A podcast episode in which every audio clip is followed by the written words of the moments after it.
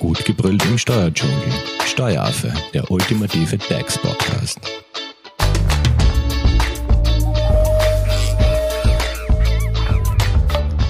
Hallo und herzlich willkommen beim Steueraffen. Dienstzeugnis Teil 2. Es geht darum, was darf in einem Dienstzeugnis stehen und was nicht. Welche Formulierungen sind zulässig und welche sind strengstens verboten. Darüber möchte ich heute mit unserer Expertin Jessica Garmani-Hofer reden. Sie ist Arbeitsrechtsjuristin bei der Hofer Leitinger Steuerberatung. Hallo Jessica. Hallo Simone. Im ersten Teil haben wir ja mal so die allgemeinen Infos rund um das Dienstzeugnis besprochen. Jetzt geht es natürlich darum, was darf drinnen stehen und was nicht, beziehungsweise welche Formulierungen sind zulässig. Darf zum Beispiel drinnen stehen, war stets um Pünktlichkeit bemüht oder erledigte die Aufgaben zur Zufriedenheit. Ähm, können wir da vielleicht ein paar Beispiele durchgehen? Das ja, heißt. Ähm, wenn ich jetzt schreibe, Frau XY hat sich stets bemüht. Genau, dann könnte man das zum Beispiel so interpretieren, dass sie sich zwar bemüht hat, aber das Ergebnis in Summe quasi fraglich war. Also das wäre jedenfalls eine Formulierung, die eigentlich für das Dienstzeugnis unzulässig ist. Eine andere Formulierung, beim Projekt XY hat sich Herr S mit ganzer Kraft eingesetzt. Genau, da könnte man sozusagen sagen, dass er sich bei diesem einen Projekt ins Zeug gelegt hat, aber bei anderen Projekten quasi nicht so wirklich motiviert gewesen ist.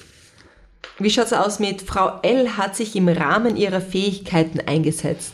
Da könnte man daraus schlussfolgern, dass sie ähm, ihre Fähigkeiten relativ eng sozusagen waren und dass sie eben dann nicht besonders qualifiziert war für diese Tätigkeit. Ähm, vielleicht auch ein sehr beliebter Satz. Herr B. hat sich stets als integrative, kommunikationsstarke Persönlichkeit ins Team eingebracht.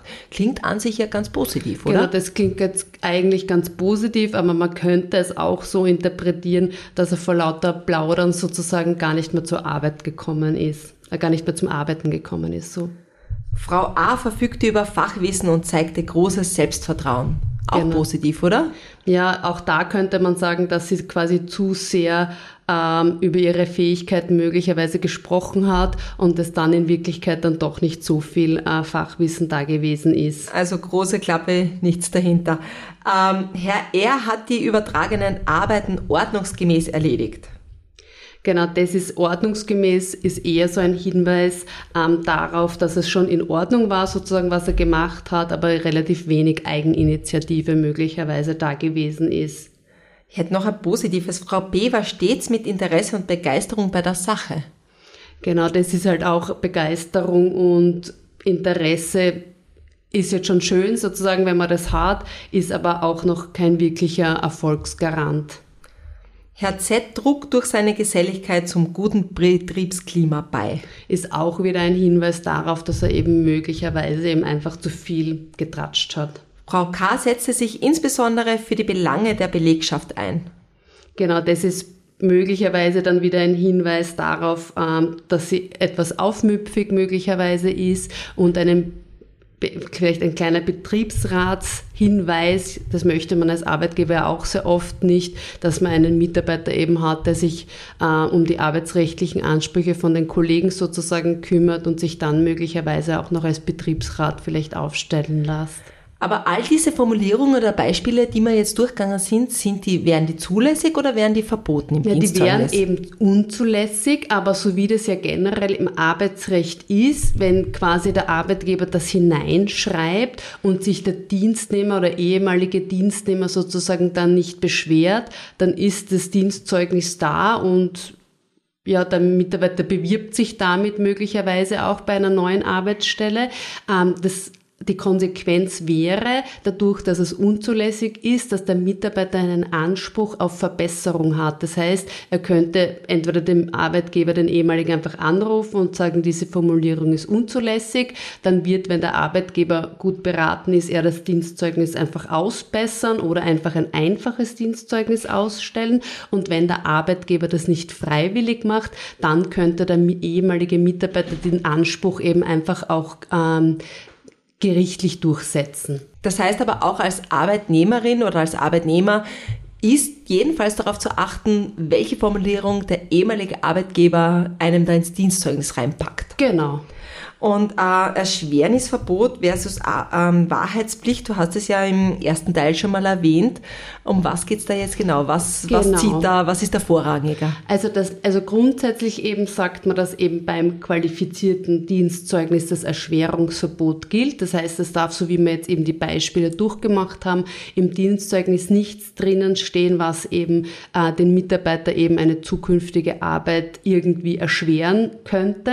Ähm, trotzdem ist es so, dass der Arbeitgeber einer Wahrheitspflicht unterliegt. Das heißt, einem Mitarbeiter, mit dem ich nicht zufrieden war, dem darf ich kein Dienstzeugnis ausstellen, wo eben drinnen steht, er war äh, fachlich quasi eine Koryphäe, wenn das eben nicht so war. Und da ist eben einfach die Empfehlung an die Arbeitgeber, dass nur weil man den Mitarbeiter quasi gern gehabt hat, obwohl er eben fachlich nicht gut war, ist man dann eigentlich verpflichtet, ein einfaches Dienstzeugnis auszustellen oder sollte einfach nur auf die Dinge Bezug nehmen, die man auch wahrheitsgemäß eben sehr gut formulieren kann. Genau, weil beim Qualifizierten hat man ja diese Formulierung mit den Superlativen. Ne? Genau.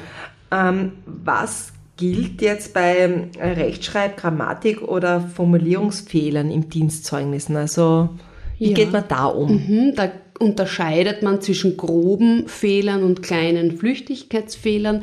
Bei den groben Fehlern, also wenn da wirklich massive Rechtschreibfehler beispielsweise drinnen sind, ähm, dann ist das eine fehlende Dienstgeberwertschätzung. Das heißt, da ist es auch wieder so, wie ich vorher erklärt habe, dass einfach der Mitarbeiter dann einen Verbesserungsanspruch hat, der eben auch gerichtlich durchgesetzt werden kann.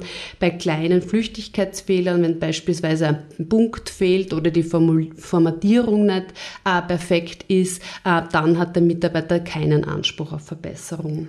Und darf jetzt in einem Dienstzeugnis auch ein Hinweis über die Beendigungsart quasi enthalten sein? Also sprich, ob der gekündigt worden ist oder ob man das Dienstverhältnis einvernehmlich gelöst hat? Darf eben nicht. Das interpretiert man auch so, dass das eben möglicherweise das Fortkommen des Mitarbeiters behindern könnte.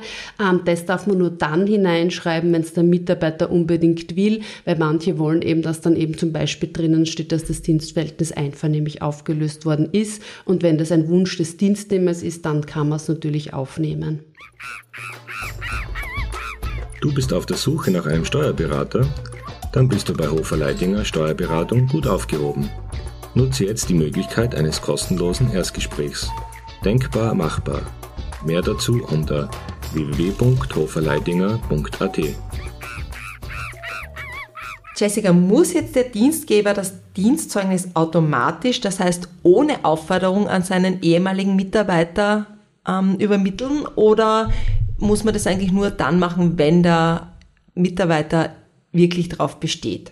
Genau, bei Arbeitern und Angestellten ist es so, ähm, dass der Arbeitgeber aufgefordert werden muss, ein Dienstzeugnis auszustellen und es ist auch eine Hohlschuld des Dienstnehmers. Das heißt, der Arbeitgeber muss das Zeugnis dann, auch wenn der Mitarbeiter eben gesagt hat, er möchte eins, muss er das nicht verschicken per Mail oder per Post, sondern der Mitarbeiter muss das holen. Ähm, da gibt es nur die Ausnahmen, dass es möglicherweise schriftlich vereinbart worden ist, dass das Dienstzeugnis zugeschickt wird oder wenn der Dienstgeber säumig gewesen ist. Das bedeutet, der Mitarbeiter hat gesagt, er möchte bitte ein Dienstzeugnis haben, war dann schon im Betrieb und wollte dieses abholen und der Dienstgeber hat es aber noch nicht vorbereitet gehabt.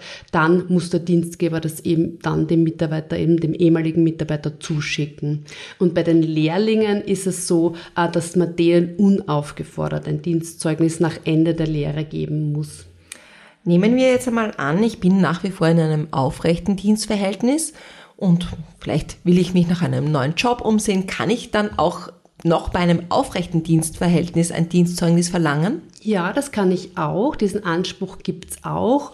Ähm, kommt relativ selten vor, aber da könnte man eben ähm, sagen, dass das ähm, möglicherweise für den Mitarbeiter eben relevant ist, wenn er die Position zum Beispiel wechselt, eben eine Beförderung bekommt und sich denkt, ja, für die Tätigkeit, die ich bis jetzt gemacht habe, hätte ich gerne mal ein Dienstzeugnis ähm, oder wenn ich freigestellt werde als Betriebsrat oder es sonst irgendeine Unterbrechung gibt, könnte theoretisch der Mitarbeiter auch im aufrechten Dienstverhältnis so eine Art Zwischenzeugnis verlangen.